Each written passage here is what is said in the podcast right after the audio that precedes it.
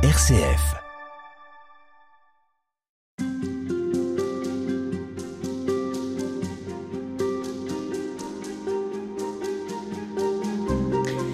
Comment être témoin du Christ dans un monde marqué par la violence? Pourquoi renoncer à la puissance au nom de l'Évangile? Accepter d'être désarmé, et si c'était ça la vraie lutte? Dominique Lang, bonjour. Bonjour. Vous êtes religieux assomptionniste, vous êtes aussi journaliste au sein du groupe Bayard et vous êtes l'auteur de plusieurs ouvrages. Celui que vous publiez chez Salvatore euh, ces jours-ci s'intitule Fort dans la faiblesse, au cœur de la non-violence évangélique. J'aimerais que vous nous racontiez euh, les circonstances dans lesquelles vous avez écrit ce livre et puis euh, ce qui vous a conduit à repenser cette question de la non-violence d'un point de vue évangélique. C'est souvent des, des interrogations qu'on a un peu tous quand on regarde nos actualités, quand on regarde un peu la vie du monde. Des interrogations par rapport à, à des manifestations qu'on a vues euh, ces dernières années, euh, par des gilets jaunes par exemple, qui ont été euh, quand même très marquantes dans notre société française, mais auparavant toutes les manifs, euh, la manif pour tous, et tout ce qui s'est joué depuis plusieurs années, où des chrétiens aussi sont descendus dans la rue, et parfois des gens qui allaient manifester pour la première fois.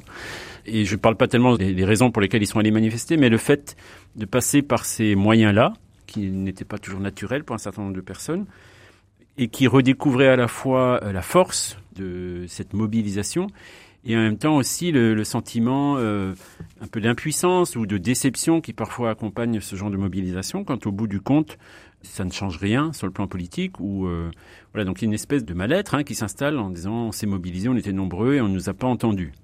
Donc l'autre étonnement c'était euh, de voir que de plus en plus dans notre société française, les manifestations sont accompagnées pas par les organisateurs, mais, mais de fait par des, des phénomènes violents, euh, voire très violents, d'un certain nombre de groupuscules qui s'infiltrent, qui déstabilisent les manifestations. Et alors après, aller chercher qui est qui dans cette histoire, c'est toujours très compliqué.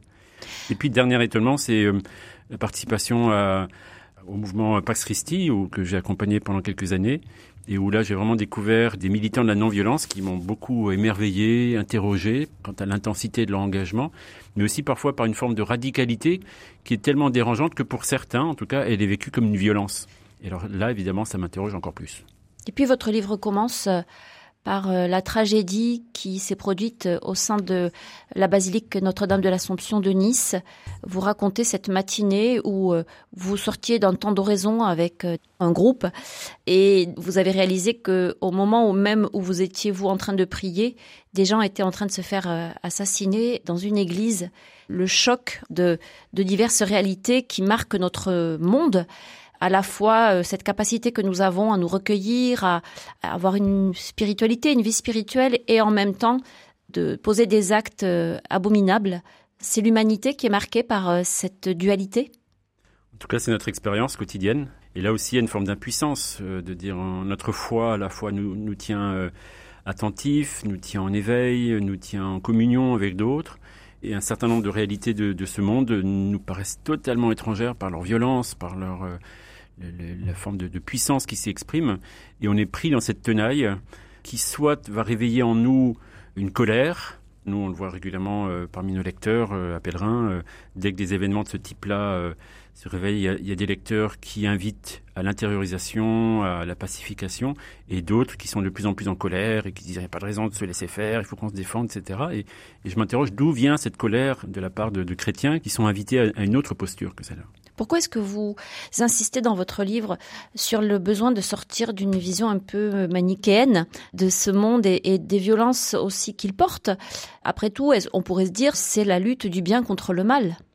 Oui, alors c'est sûr, mais en même temps, la figure du Christ qui est au cœur de notre foi vient faire brèche dans ce dualisme parce qu'il refuse justement le chemin de la violence, alors qu'il aurait eu toutes les raisons de l'invoquer, même au titre d'une violence religieuse, d'une mobilisation de ses troupes, euh, etc. Et on voit euh, Jésus qui désarme ses disciples, qui les invite à refuser tout acte de violence, à ne manifester aucune opposition ni politique ni religieuse euh, d'aucune sorte, et de laisser faire.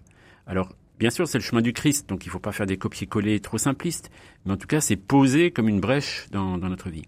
Est-ce que entre le compromis et la violence, il y a une troisième voie selon vous.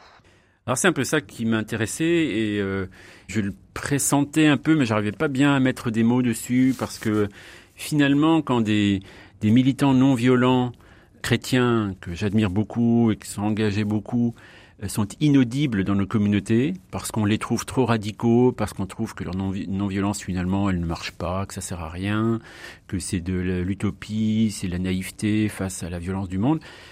Entendre ça au sein de nos propres communautés chrétiennes, l'interrogation qui est derrière, c'est mais finalement, à quoi sert notre foi chrétienne si nos raisonnements sont du même ordre que ce que vit le reste de la société? C'est-à-dire, bah, c'est les plus forts contre les plus faibles, et on n'a qu'à se défendre, et puis comme ça, on survivra. Si c'est le seul raisonnement qui est le nôtre, pour le dire un peu radicalement, euh, bah, la foi chrétienne ne sert à rien en fait. Elle est, elle est juste euh, un, bruit de fond euh, qui nous rassure quant notre, à notre propre destinée, mais n'a aucune prise sur notre regard sur le monde ou sur notre foi que l'Esprit Saint est à l'œuvre dans ce monde. Or, elle propose une voie singulière. Oui, en tout cas, dans la figure du Christ, c'est très singulier. On le pressent bien dans un certain nombre de, récits de l'Ancien Testament, où là, pour le coup, il y a souvent beaucoup de violences euh, familiales, euh, communautaires, politiques, religieuses, de tout ordre. Hein. On a l'impression qu'il y a une espèce de catalogue de, tout ce que le cœur humain est capable d'inventer comme perversion, comme corruption.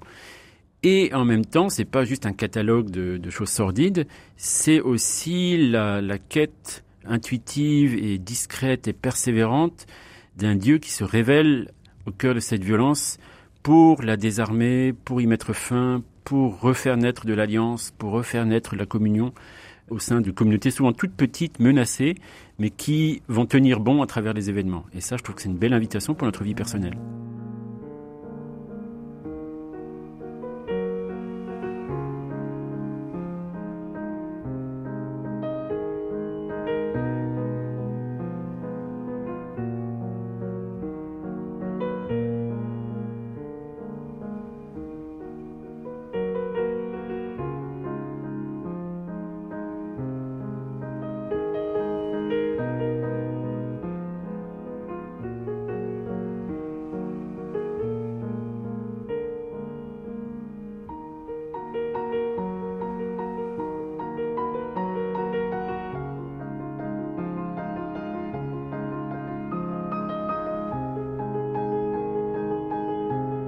Dans votre livre, Dominique Lang, vous citez euh, très régulièrement, euh, c'est un peu le fil rouge d'ailleurs de, cet ouvrage, un juriste bordelais qui a traversé le XXe siècle, protestant, et qui s'appelle Jacques Ellul.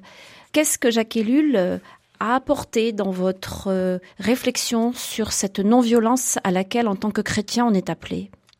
Alors Jacques Ellul, c'est une une vieille connaissance un peu euh, intellectuelle parce que euh, moi je travaille depuis de nombreuses années sur la question de, du rapport de la foi chrétienne à, l'écologie et Jacques Ellul avec quelques autres a été une des figures un peu précurseurs dans le monde français chrétien, un de ceux qui a compris très tôt que les accélérations dans notre société, la transformation technologique, le rapport à la science à la fois étaient extraordinaires et en même temps devenaient de plus en plus problématiques pour le vivre ensemble. Et donc il a écrit un certain nombre d'essais qui ont beaucoup marqué la conscience d'écologistes en France, dont un certain nombre d'écologistes politiques.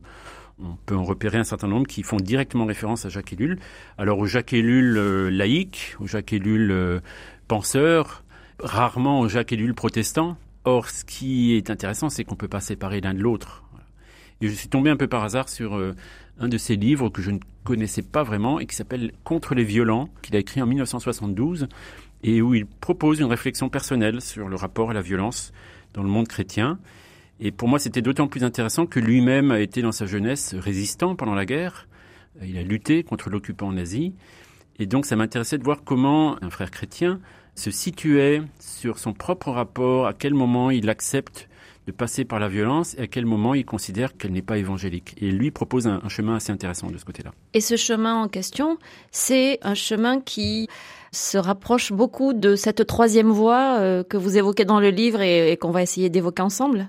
Oui, il explique ça. Euh, alors, pour entrer dans un exemple qui est de, son époque, dans les années 70, il y avait en Amérique du Sud euh, des combats très durs dans les, en Argentine, au Chili, etc., dans un certain nombre de pays menacés à la fois par des milices ultra-gauche, communistes, etc., qui avaient un projet de révolution, et de l'autre côté, en face, des mouvements conservateurs de droite très violents, souvent soutenus par l'armée, avec des dictateurs en place, etc. Et on a vu ça pendant des années se dérouler sous nos yeux, un peu impuissants face à cette violence-là. Et Jacques Ellul pose la question en disant mais où doivent être les chrétiens là-dedans? Soit vous êtes du côté euh, des conservateurs en disant bah au moins ce dictateur d'accord il est violent mais au moins il défend la foi chrétienne parce que de fait c'est vrai Pinochet et compagnie étaient souvent proches des milieux euh, les plus conservateurs de l'Église et donc une partie de l'Église trouvait là une espèce de refuge en disant ah, bah, avec là au moins on va survivre euh, face à ces communistes qui nous défient justifiant d'une certaine manière toutes les horreurs qui se passaient dans les prisons militaires, les tortures, les disparitions des opposants, etc. Et de l'autre côté, un certain nombre d'autres chrétiens souvent plus sur le terrain, qui voyaient la pauvreté dans laquelle vivaient les gens, qui voyaient comment euh, la lutte que proposaient un certain nombre de ces milices pour renverser ces systèmes corrompus euh, qui créaient cette pauvreté-là, eh ben, ces chrétiens-là se sentaient euh, intéressés, non pas parce qu'ils trouvaient que c'était la seule solution, mais qu'à ce moment-là, ça apparaissait comme la seule. Et que donc il fallait au minimum s'y intéresser, parfois soutenir, voire, pour les plus radicaux, s'y engager. Et donc on se retrouve avec des chrétiens qui sont d'un côté et de l'autre. Et donc Ellul se pose la question, mais finalement, quelle est la bonne posture? C'est être à gauche, être à droite, être conservateur, être progressiste? Et finalement, il, sort un peu de ce dualisme en disant, mais c'est pas ça la question en fait. Il faut d'abord, en tant que chrétien, reconnaître que l'usage de la violence est toujours un échec. Toujours. Dans tous les cas. C'est pas la voie évangélique, c'est pas la voie du Christ qui a refusé la violence fondamentalement.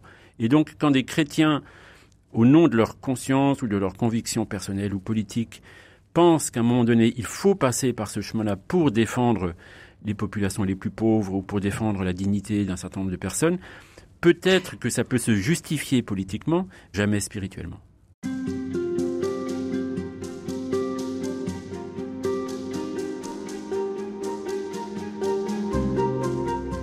Le recours à la violence est toujours un échec, disiez-vous, euh, Dominique Lang.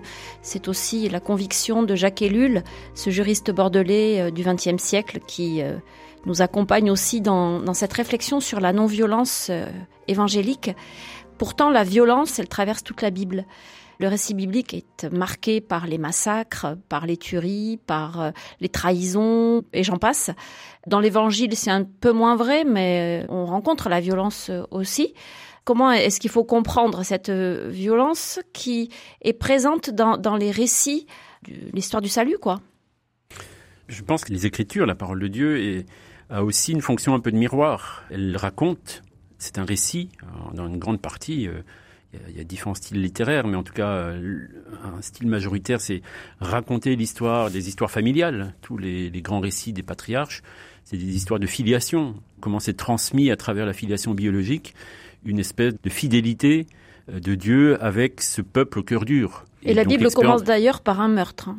Et voilà, à peine Adam et Ève ont quitté le paradis et sachant qu'ils vont devoir vivre dans ce monde de manière un peu douloureuse, hein, comme dit le texte, déjà leurs premiers deux enfants, les deux garçons euh, de, qui viennent de naître euh, deviennent des jeunes adultes euh, et qui se jalousent et qui n'arrivent pas à gérer la violence qui est dans leur cœur. Donc, et puis ça va se poursuivre. Jacob et Ésaü, et puis Abraham qui pense qu'il doit tuer son fils, et puis etc. Enfin, euh, on voit que les histoires familiales sont des lieux terribles. J'avais entendu un jour un psychologue dire finalement nos familles c'est le lieu d'apprentissage de l'amour et de la haine.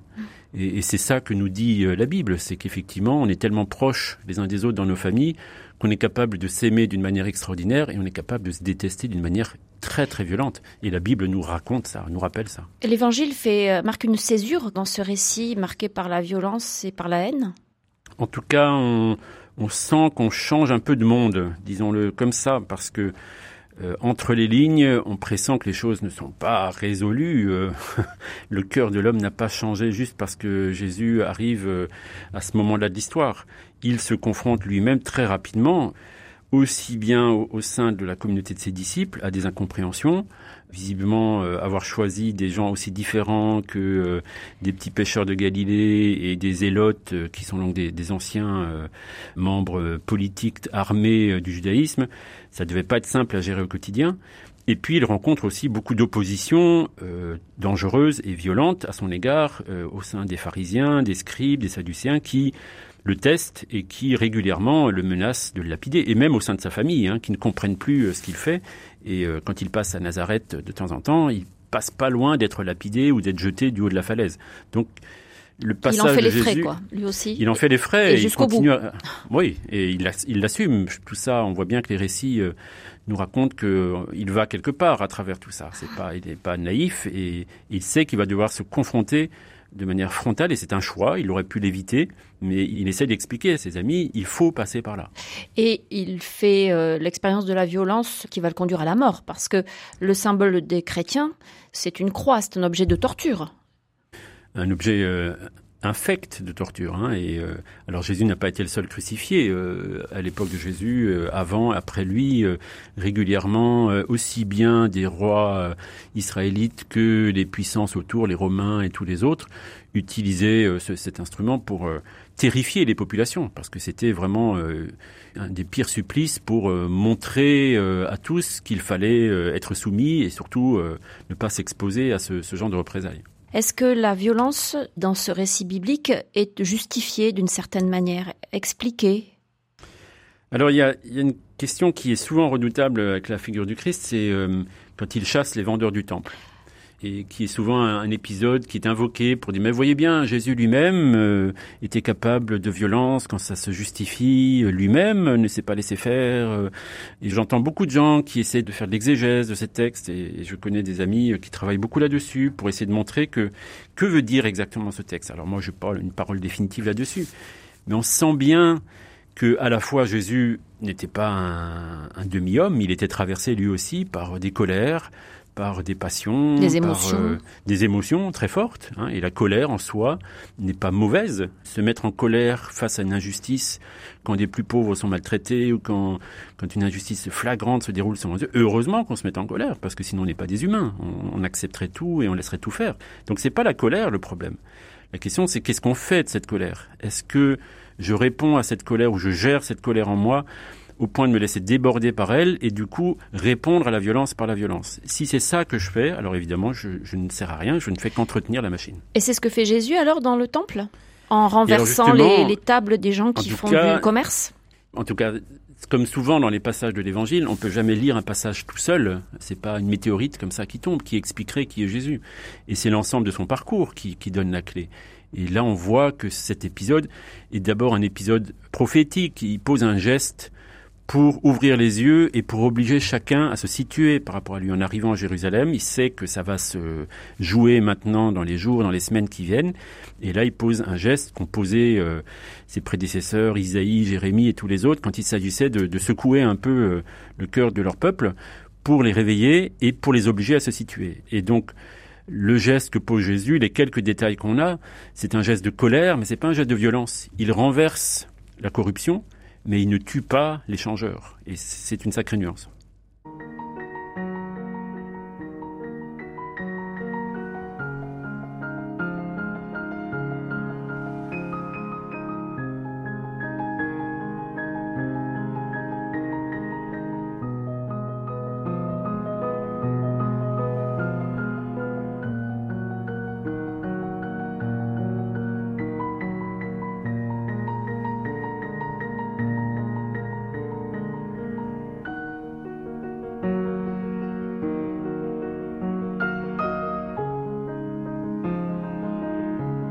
Sans le Dieu qui sauve, le monde est livré à la seule puissance de l'homme qui peut se partager ses habits.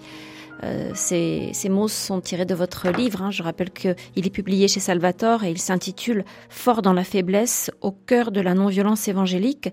Dominique Lang, Dieu sauve, c'est la signification du nom Jésus. Et pour vous, la clé, elle est là. La clé de la non-violence, la clé du salut, c'est le cas de le dire, c'est cette euh, réalité que Dieu nous sauve. En quoi est-ce que c'est une réponse à la violence et à la haine?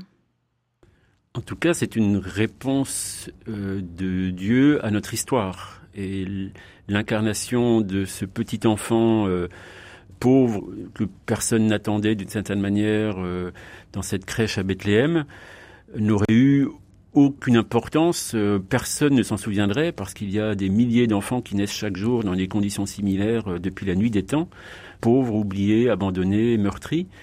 Et pourtant, ce petit enfant-là, c'est le chemin qu'a choisi Dieu pour se faire reconnaître au milieu de nous. Et quand l'ange dit à Marie, euh, tu l'appelleras Jésus, ce qui veut dire Dieu sauve, pour moi, c'est une clé qu'il ne faut jamais, jamais oublier. Et, et chaque fois qu'on lit un récit où le nom de Jésus apparaît, il faudrait qu'on se redise en tant que chrétien, c'est Dieu sauve.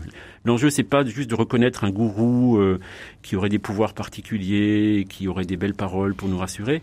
C'est de voir Dieu à l'œuvre à travers cette figure. Mais de quoi est-ce qu'il nous sauve?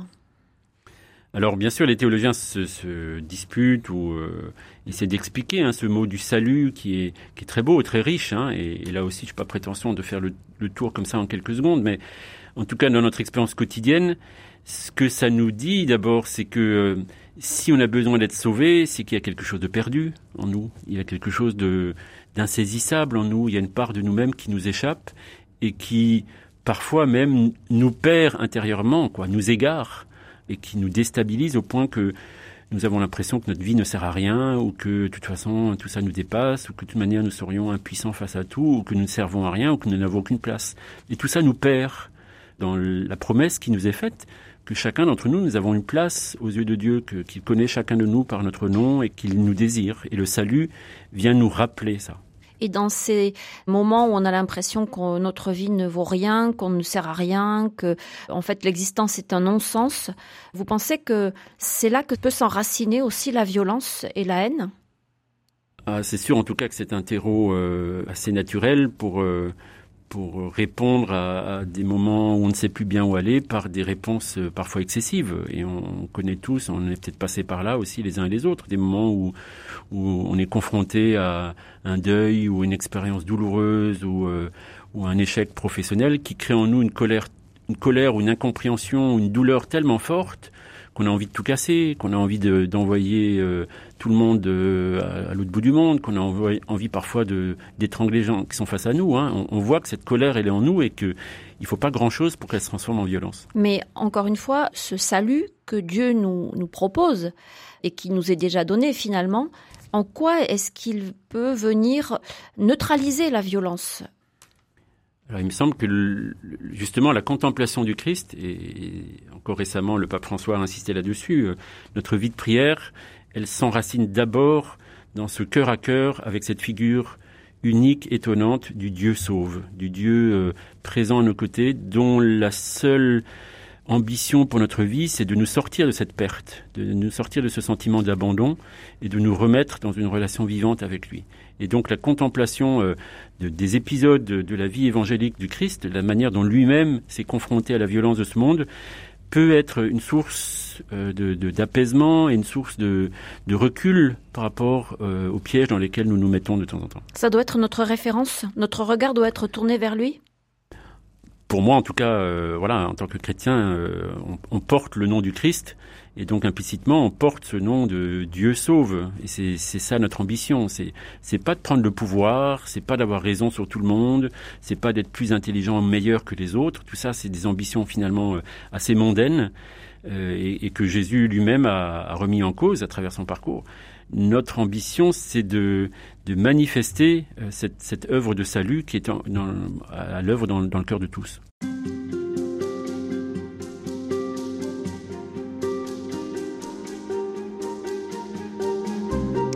Dominique Lang, vous disiez précédemment que pour euh, s'engager sur la voie de, de la non-violence, euh, la contemplation du Christ est euh, la voie, probablement, le, chemin le plus sûr. Mais on sait bien que notre vie, elle n'est pas faite que de contemplation. Loin de là.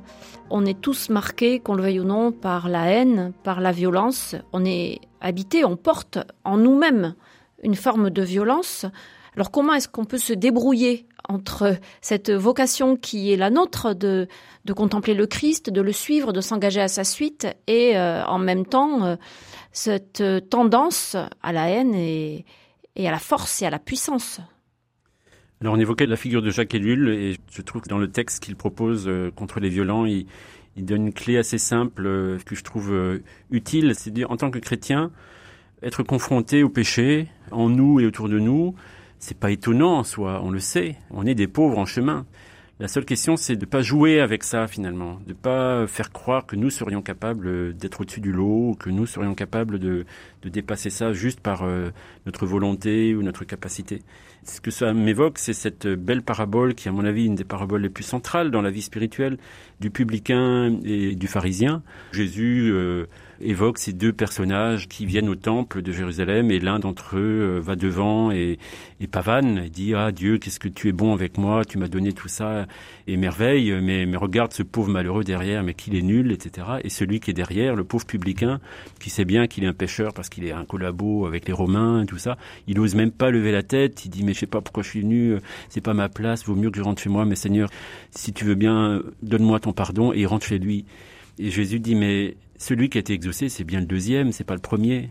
Là, il y a une réponse assez claire, assez définitive, c'est que la question c'est est-ce que je suis prêt à renoncer à la puissance qui est en moi? Et c'est pour ça que dans ma réflexion, j'ai glissé un peu de la question de la violence, qui est une expression euh, importante de ce que nous vivons, à la question de la puissance, qui est un rapport plus profond, plus intérieur. Qu'est-ce que c'est la puissance et le désir de puissance? Dans la parole de Dieu, quand on cherche un peu quels sont les, les mots utilisés pour parler de la puissance, on voit qu'il y en a plusieurs.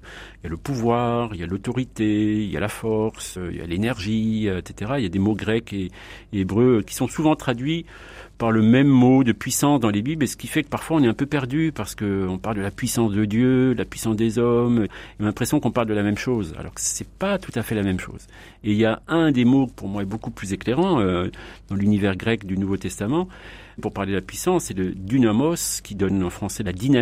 Alors, le dynamique pour nous, ça ne veut pas dire grand-chose, mais dans le monde grec, c'est cette puissance de vie qui nous permet de ressusciter dans les épreuves, qui nous permet de croire quand même que Dieu est fidèle. Une énergie de vie. Énergie, voilà. C'est alors l'énergie évoque le mot grec évoque l'idée de force, qui est intéressante, mais c'est pas toujours dans la force. Parfois, c'est aussi dans la faiblesse. Et donc, cette dynamique, on pourrait dire d'une certaine manière, c'est faire l'expérience de l'Esprit Saint qui travaille en nous, sentir que c'est lui qui vient sans cesse renouveler la face de la terre. Et ça, c'est totalement autre chose que de, vouloir être fort, grand, beau, euh, impressionnant, etc. D'où elle vient la violence euh, qu'on porte, d'après vous? Eh ben, si je savais, en tout cas. Dans le livre, vous dites en tout cas qu'elle est souvent le fruit d'une accumulation de colère, de frustration, et puis aussi, on en hérite quelquefois à travers les générations. Alors ça c'est très impressionnant. Hein. Dès le début euh, du livre de la Genèse, il y a une transmission biologique de cette expérience euh, de génération en génération, comme si le péché originel euh, s'était tellement marqué dans, le cœur de l'homme qu'il se transmettait naturellement au, au, fil des générations. Ce qui a d'ailleurs un peu faussé notre regard sur la transmission biologique. Du coup, on s'est méfié un peu de cette sexualité qui transmettait le péché ce qui nous a quand même un peu plombé par moments euh, notre regard sur nos corps, etc., qui, qui aurait été source de mal en, eux-mêmes, etc. Heureusement, on s'est dégagé un peu de tout ça maintenant, mais en tout cas, on fait bien l'expérience dans nos propres familles que euh, parfois on traîne des histoires qui ne viennent même pas de nos parents ou nos grands-parents, parfois même de plus loin, ou des, des, cadavres dans les placards, des histoires dont on ne parle pas, des violences familiales, et qui, qui nous pourrissent au quotidien. Est-ce que la violence euh, qui se, manifeste parfois, c'est pas aussi une manière de se protéger Et euh, si on considère que l'homme est un animal comme les autres, bah, il y a un enjeu de survie aussi, peut-être? Alors ça, c'est toujours un peu délicat cette frontière-là. Et alors là, je, réagis un peu comme euh, comme biologiste puisque c'est ma formation au départ. Et je pense un peu à François d'Assise aussi quand il, dans son cantique, il dit notre sœur la mort euh, appeler la, mort comme quelque chose de fraternel, c'est toujours un peu surprenant parce que pour nous c'est plutôt un échec ou une douleur. Mais évidemment, François d'Assise avait perçu que dans notre existence, il y a une naissance et il y a une mort, et que ce sont des étapes naturelles de, de notre vie, c'est des lieux euh, où nous savons qui nous sommes et qui nous avons été. Et donc ce n'est ni la naissance ni la mort qui sont source de violence. Par contre, ces expériences peuvent être des lieux de violence quand les humains qui sont autour et qui accompagnent ces expériences euh, créent des conditions euh, déshumanisantes ou, ou de maltraitance, à ce moment-là, la mort devient une expérience spirituelle douloureuse, terrible, d'échec, et, la torture qui était soumise au Christ sur la croix est quand même le signe que l'expérience de la mort naturelle qu'il aurait pu vivre est devenue un enfer épouvantable pour lui.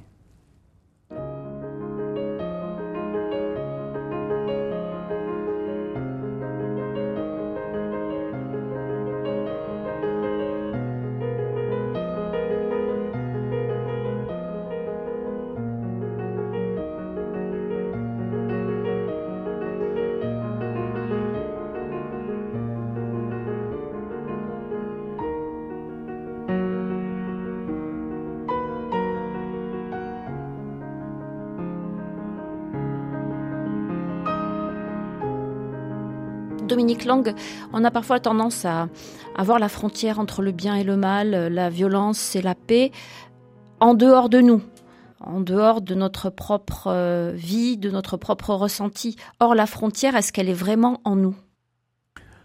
J'ai quand même bien l'impression. Je, pense souvent à ce passage quand Jésus euh, rentre chez lui, il a commencé à, son groupe d'apôtres, il commence à prêcher un peu partout en Galilée et, sa réputation commence à se faire. Et puis un jour, il décide de, passer par Nazareth et euh, il rentre dans, la synagogue et il soigne un homme le jour du Shabbat, etc. Et on, sent la colère qui monte, la violence, tout ce que les gens ont accumulé comme euh, ressenti contre lui.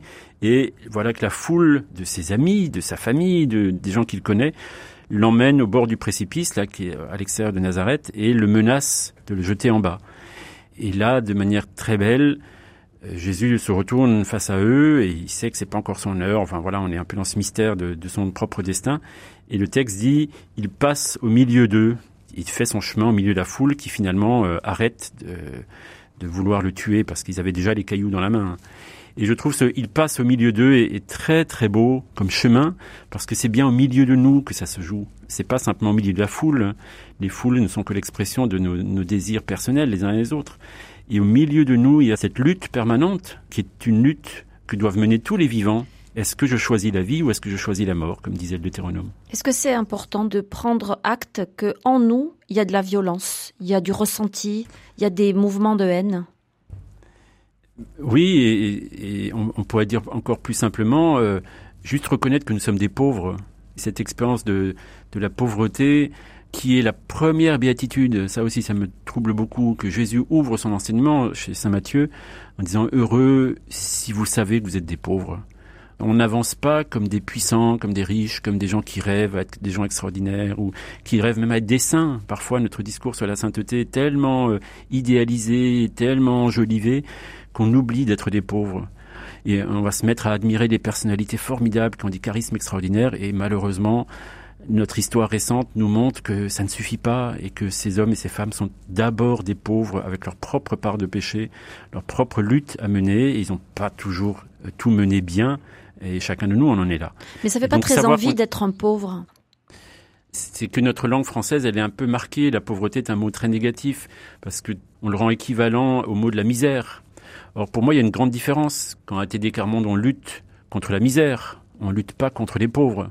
Et à force de ne pas assumer le mot de pauvreté, finalement, les pauvres deviennent pour nous des ennemis dont on veut se débarrasser, comme s'ils étaient un problème dans notre société. Et on les repousse loin de notre regard, comme s'ils étaient des obstacles à notre propre vie qui, elle, devrait forcément être paisible, confortable, riche et puissante. Et à ce moment-là, si nous ne laissons pas la place aux pauvres sociaux, euh, aux gens qui ont un peu moins de moyens que nous, mais si dans notre propre vie on laisse pas la place à notre part de pauvreté, parce que je suis pas toujours fort, je suis pas toujours à la hauteur, moi aussi j'ai des contradictions et moi aussi je n'ai pas tout compris, si je laisse pas place à ça, alors la violence peut s'entretenir parce qu'elle va utiliser ce mal-être. Alors ça va loin parce que dans votre livre, vous citez Jacques Ellul qui dit que il faudrait savoir changer de camp dès que on est dans celui de la victoire. Il faudrait toujours être dans le camp des perdants, des pauvres et des affligés.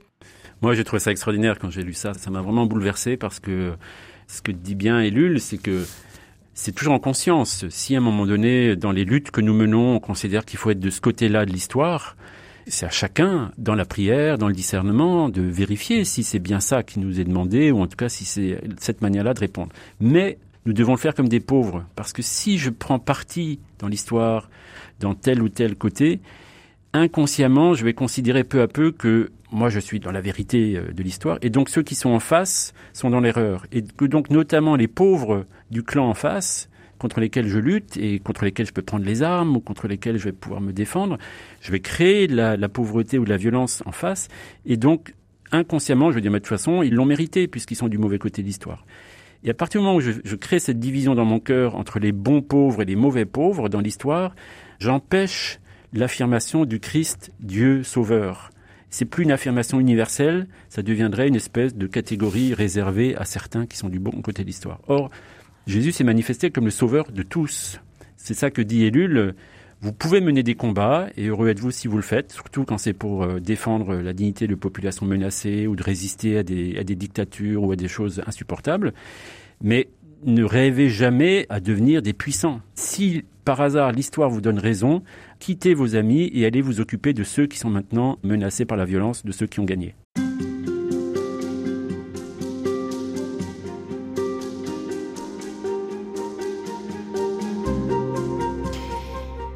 Vous avez appris qu'il a été dit Tu aimeras ton prochain et tu haïras ton ennemi. Eh bien moi je vous dis Aimez vos ennemis et priez pour ceux qui vous persécutent, afin d'être vraiment les fils de votre Père qui est aux cieux. Euh, ce verset est tiré de l'évangile de Matthieu au chapitre 5. C'est probablement la plus grande des révolutions évangéliques, Dominique Lang. Est-ce que c'est aussi là que se joue la question de la non-violence? Aimer ceux qui nous persécutent. C'est très troublant, hein, cette affirmation. Et là, pour le coup, il n'y a que le Christ qui a pu dire ça. Parfois, quand on lit certains passages, on dit est-ce que c'est vraiment l'évangéliste qui écrit ça ou est-ce que c'est Jésus, etc. Personne d'autre ne dit ça. Vous le rappeliez, c'est dans le chapitre 5 de Matthieu, c'est-à-dire juste au début de l'enseignement euh, dans cet évangile. Jésus commence par dire heureux les pauvres, heureux les doux, heureux ceux qui pleurent, heureux ceux qui luttent pour la justice, heureux ceux qui sont persécutés. Et ensuite, il développe quelles sont les conditions de cette vie euh, dans les béatitudes. Et une des conditions, c'est cette posture radicale, difficile. Si notre amour est réservé que à ceux qui nous aiment, ou à ceux qui nous ressemblent, ou à ceux qui pensent comme nous, alors nous nous annonçons nous-mêmes, mais nous n'annonçons pas Dieu sauve, cette promesse d'un salut universel pour toute créature. Et, euh, toujours dans, dans, le chapitre 5 euh, de l'évangile de Matthieu, il y a cette phrase Le Seigneur fait lever son soleil sur les méchants et sur les bons, et tomber la pluie sur les justes et les injustes. Ce qui est une expérience déroutante pour nous, parce que combien de fois, quand on vit des épreuves ou quand on a des gens qui, qui s'opposent à nous dans le travail ou dans nos familles, et on rencontre des gens méchants, des gens euh, qui sont marqués par des, des psychologies un peu perverses, etc combien de fois on dit mais c'est pas possible, eux ils réussissent tout et moi c'est une galère sur galère, comment c'est possible? Voilà, c'est un peu cette expérience que finalement ce monde dans lequel nous vivons ne fait pas de différence entre les bons et les méchants. Et c'est vrai, la pluie et le soleil tombent et se lèvent sur tous et donnent à tous. Et donc cette expérience-là peut être soit source de rancœur et d'amertume, et d'une certaine manière on commence à nourrir le loup noir en nous, là, cette bête qui n'attend que ça pour euh, transformer cette colère en violence pour y répondre, ou alors on peut nourrir le loup blanc, qui est ce lieu où, où Dieu nous rencontre à cause du signe de la croix que le, Christ a posé sur nous. C'est un autre chemin qui nous est demandé. Et donc l'amour des ennemis commence là. Est-ce que c'est pas d'une naïveté confondante voire une forme de lâcheté, parce que quelquefois il faut aussi savoir résister, il faut savoir se dresser face à des bourreaux, face à des, ce qu'on pourrait considérer comme étant des monstres. Mais est-ce que résister, c'est forcément ne pas aimer? Là encore, on citait déjà plusieurs fois dans nos rencontres euh, Jacques Ellul. Lui était un ancien résistant euh, pendant la guerre. Il a lutté contre l'occupant nazi. Le militaire allemand qui était face à lui, c'était aussi un père de famille, c'était aussi parfois un chrétien. Et donc, on peut dire à quelqu'un, je résiste contre le mal que tu fais. Par contre, je ne cherche pas à te détruire en tant que personne parce que ça, ça ne m'appartient pas. Même si celui qui est en face cherche à me détruire?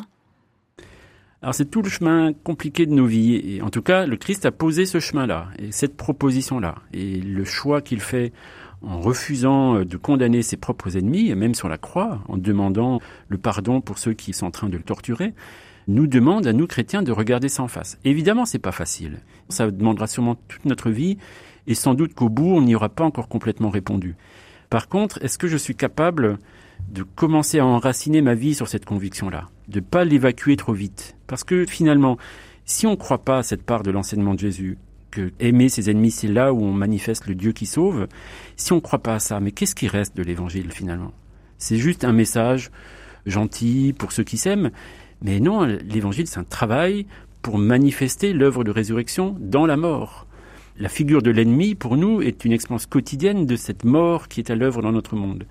Et aimer l'ennemi, c'est donc résister à cette mort. Ça ne veut pas dire renoncer au combat. Ah, jamais. Parce qu'il y a ah, plusieurs formes de combat. Je pense que c'est à chacun de nous de discerner dans la prière et dans la rencontre du Christ quel est le chemin qui nous est demandé. En tout cas, chaque fois que nous prenons un chemin de lutte, Il peut arriver, et Lull le dit aussi dans, son livre, que parfois nous utilisons des moyens radicaux. Hein. On peut prendre les armes pour défendre sa famille quand on a des gens qui viennent maltraiter euh, la vie euh, que nous vivons. Mais en le faisant, nous savons déjà que nous ne sommes plus chrétiens. Simplement accepter la posture du publicain, là, qui dit, mais tu vois, Seigneur, je suis un pauvre, j'ai même pas d'autre moyen de me défendre que de passer par les armes. Pardon, Seigneur, pour ça. On peut être des pécheurs qui se sentent coincés dans la violence du monde, mais jamais utiliser notre lutte, si vous prenez les armes pour vous défendre, en disant c'est Dieu qui veut et donc il me justifie dans ma violence. Dieu ne nous justifie pas dans notre violence.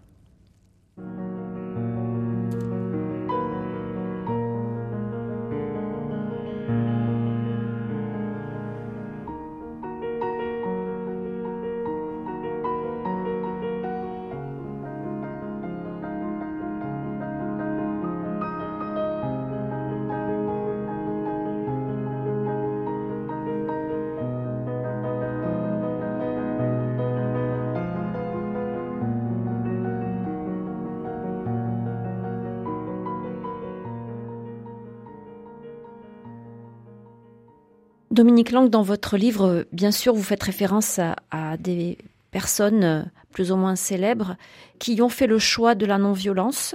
Ça ne veut pas dire qu'elles ont renoncé au combat, mais leur combat a pris une forme euh, un peu inattendue. Évidemment, il y a l'incontournable Martin Luther King qui est entré dans l'histoire. Oui, moi j'aime bien cette figure. Alors c'est vrai que parfois on en fait trop un symbole euh, un peu trop lisse de la non-violence. Et quand on relit un peu ses écrits, on voit à quel point ça a été une lutte pour lui, à quel point ça a été douloureux, à quel point il a eu peur, à quel point il a tremblé pour sa propre famille, parce qu'il était menacé de toutes parts, etc. Et combien il n'était pas sûr de son chemin. Au sein même de ses propres communautés chrétiennes, il a été rejeté par un certain nombre de ses collègues pasteurs qui disaient, mais pour qui tu te prends? Enfin, arrête de venir nous faire la leçon, occupe-toi de tes affaires, etc. Et on voit cet homme pour qui c'est trop fort euh, ce qui se passe là, parce que finalement, lui perçoit là dans les, au cœur des années 60 qu'il y a une génération montante de gens qui ne supportent plus la ségrégation active aux États-Unis. Au même moment, la guerre du Vietnam, qui envoie par pelletée entière des jeunes gens qui n'ont rien demandé pour défendre la toute-puissance américaine. Donc il y a des yeux qui s'ouvrent en disant mais mais c'est ça la, première démocratie euh, au monde de maintenir depuis 150 ans en esclavage des populations qu'on a fait venir d'Afrique et qu'on maintient comme des sous-hommes au milieu de nous et qu'on lynche dans nos rues. Hein. Faut pas oublier euh, dans les 100 ans qui ont précédé, il y a eu je crois 40 000 lynchages dans le sud des États-Unis, 40 000 avec des populations euh, qui rigolaient à voir des Afro-Américains pendus à des arbres.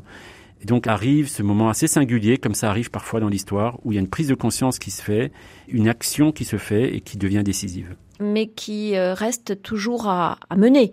Martin Luther King n'a pas vu les fruits de son combat, mais ce combat, il n'est pas totalement terminé quand même. Hein.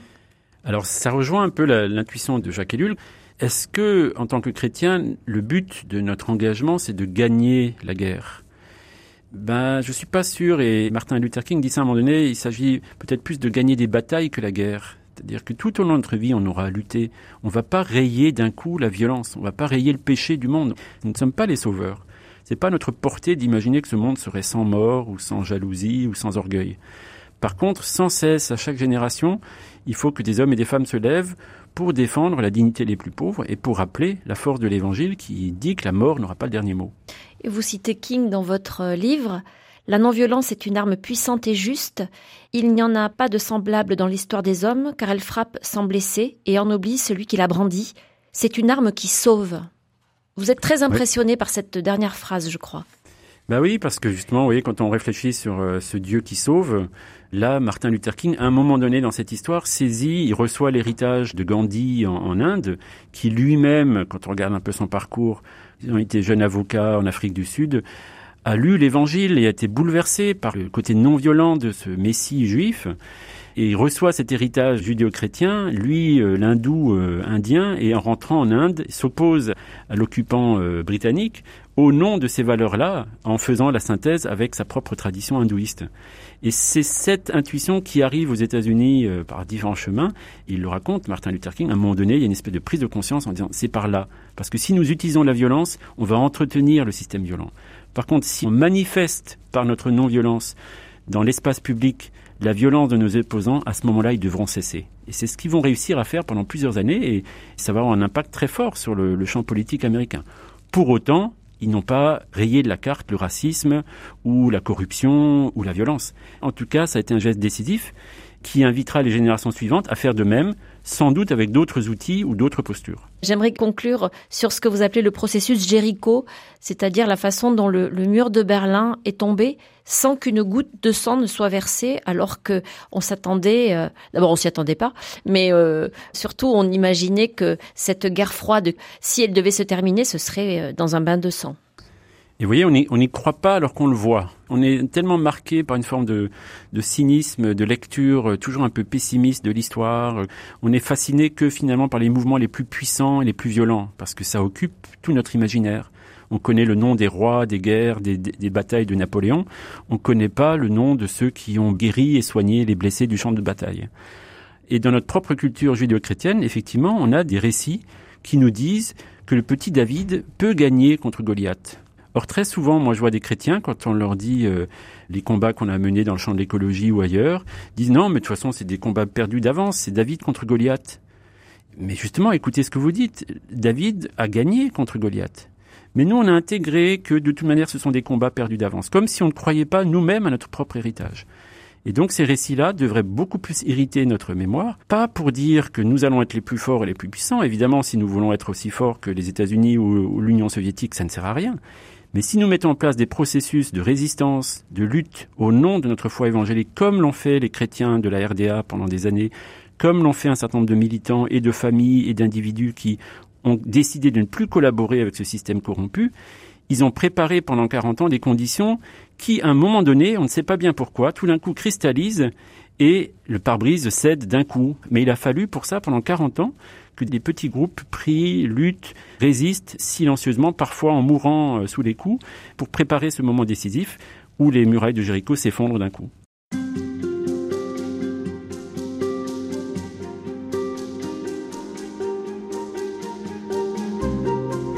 Dominique Lang, euh, s'engager dans la non-violence, c'est euh, combattre sans armes, c'est parfois désobéir, ce qu'on appelle la désobéissance civile, euh, c'est la capacité à dire non.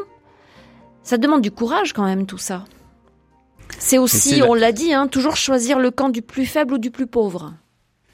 C'est la question redoutable de, qui est posée à, tout chrétien, c'est qu'est-ce que je fais de ma foi? Est-ce que c'est simplement euh, une conviction, quelque chose qui m'aide à espérer que plus tard euh, quelque chose m'attend? Ou est-ce que c'est une manière d'être au quotidien?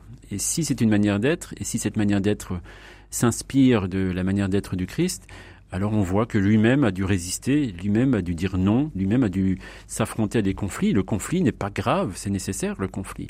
Mais dans le conflit, il faut faire naître du neuf, il faut faire naître de la vie là où certains préféraient faire du conflit le lieu d'une mort. Ben ça, ça demande parfois du courage. Évidemment, il faut là encore pas en faire un slogan. En fonction de nos caractères, de nos histoires familiales, personnelles, etc., ce courage s'exprimera de différentes manières. Pour certains, ça sera dans la fidélité à une vie de prière ou à, une attention à certaines personnes ou à un soin qu'on prend. Pour d'autres, ça sera dans des formes de militants très actives ou dans des engagements euh, personnels ou professionnels très forts. Et tout est important. Mais comment est-ce qu'on peut être sûr qu'on n'est pas en train de tomber dans une forme d'idéologie?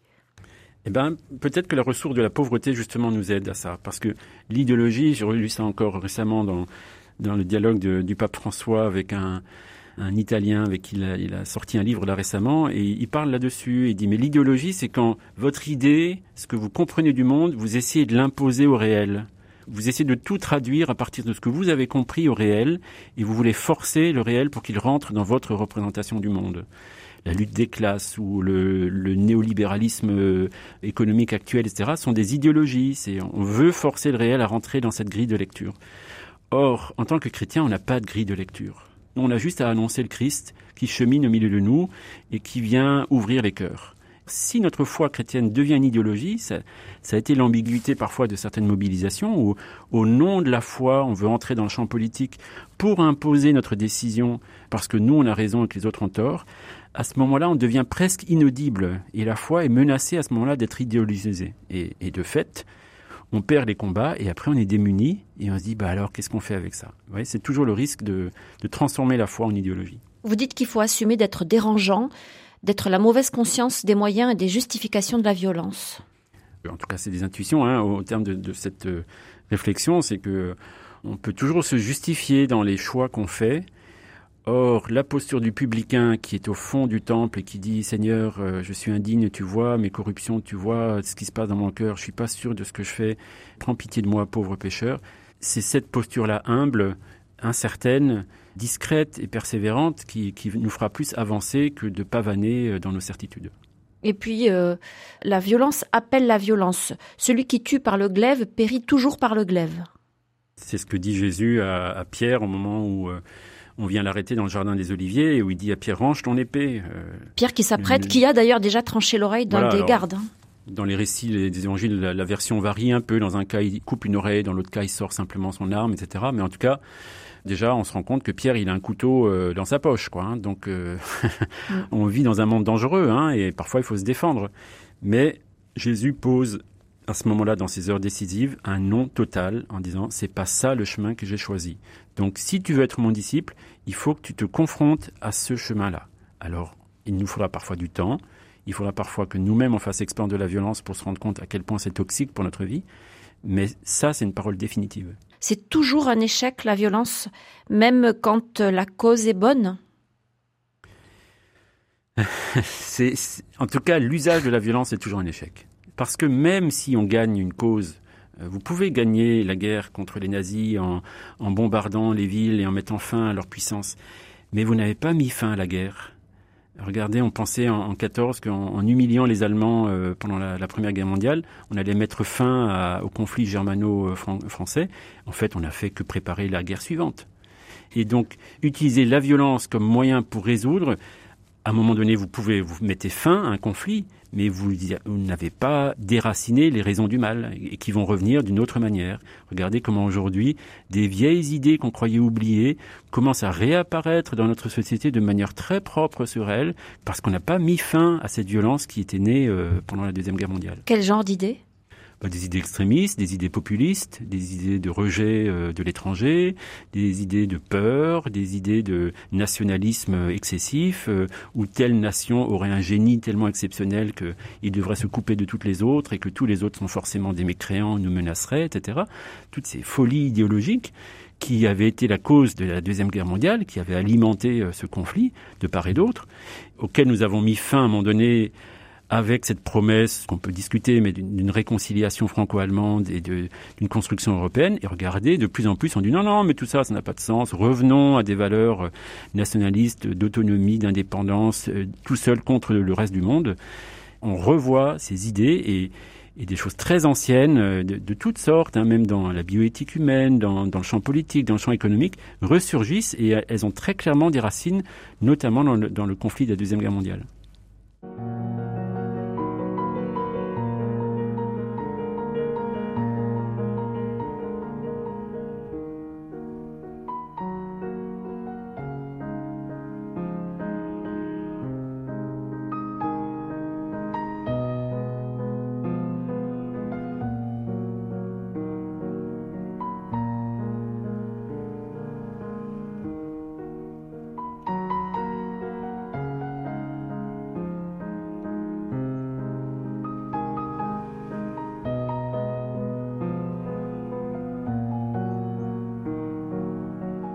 Dominique Lang, de quoi est-ce que les chrétiens doivent être euh, témoins finalement dans ce monde euh, violent, enfin violent, marqué par la violence? Il n'est pas que violent, heureusement. Heureusement.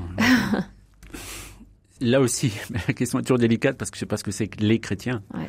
Euh, on est des personnes, des hommes, des femmes, des enfants, des aînés, des personnes malades, des personnes en bonne santé, des gens qui vivent dans des pays en paix et d'autres qui vivent dans des, des communautés persécutées, euh, dans des pays en guerre ou sur les chemins de l'exil.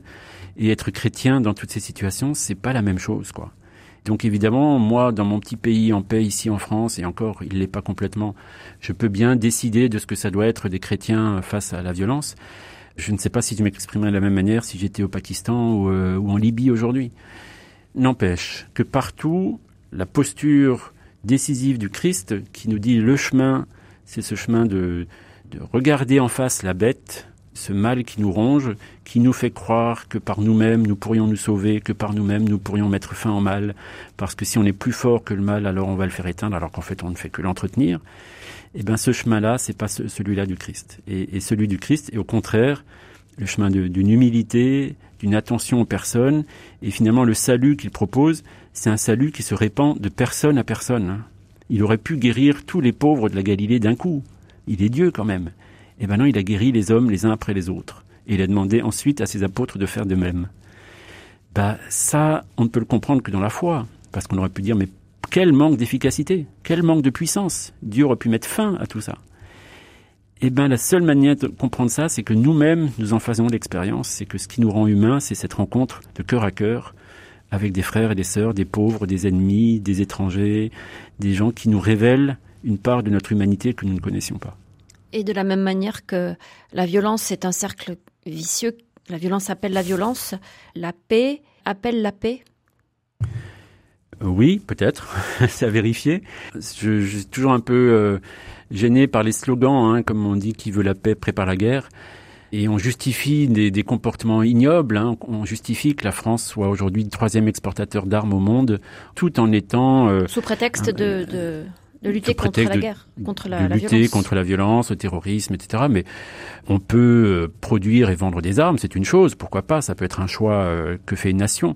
Est-ce qu'on est obligé d'être le troisième exportateur au monde? Parce que quand vous êtes dans le peloton de tête, vous entretenez cette course en avant, cette course aux armements qui est en train de, de s'accélérer actuellement, et vous entretenez tous les réseaux de vente d'armes illicites, tous les conflits larvés dans lesquels les armes circulent à toute vitesse. On peut aller lutter au Mali contre le terrorisme, mais ces terroristes utilisent les armes qu'on a vendues à la Libye 30 euh, ans auparavant.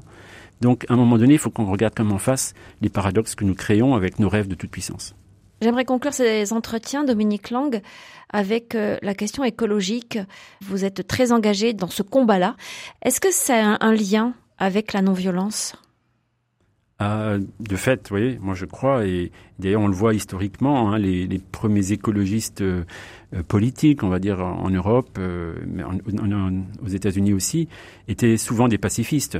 Alors, pacifiste, c'est un mot euh, très chargé parce qu'on s'est rendu compte aussi que certains d'entre eux étaient manipulés, que c'est une manière d'être un peu naïf, effectivement, et de croire qu'il suffit de prôner la paix pour que tout soit résolu. Non, non, non.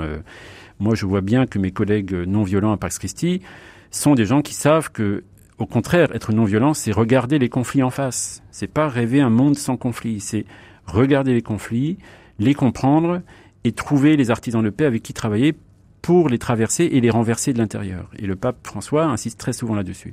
Et aujourd'hui, un des lieux où ces conflits se manifestent de manière la plus claire, la plus claire et la manière la plus décisive sont sur les fronts de l'écologie environnementale, sociale, humaine, euh, économique, où on voit à l'œuvre des formes de corruption par l'argent, par la violence, par euh, la compétition, qui sont en train d'épuiser ce monde, en train de détruire la création que Dieu nous a confiée et de, multiplier les formes de violence entre nous. Donc, s'engager sur ces questions-là, c'est pas juste s'occuper des petits oiseaux, et Dieu sait que c'est important déjà, mais c'est juste au contraire euh, remettre du lien là où la violence les avait cassés.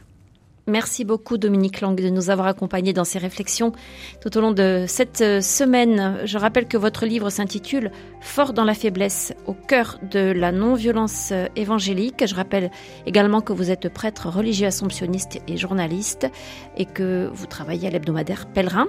Merci également à nos deux techniciens, Pierre-Henri Paget et Antoine Picot.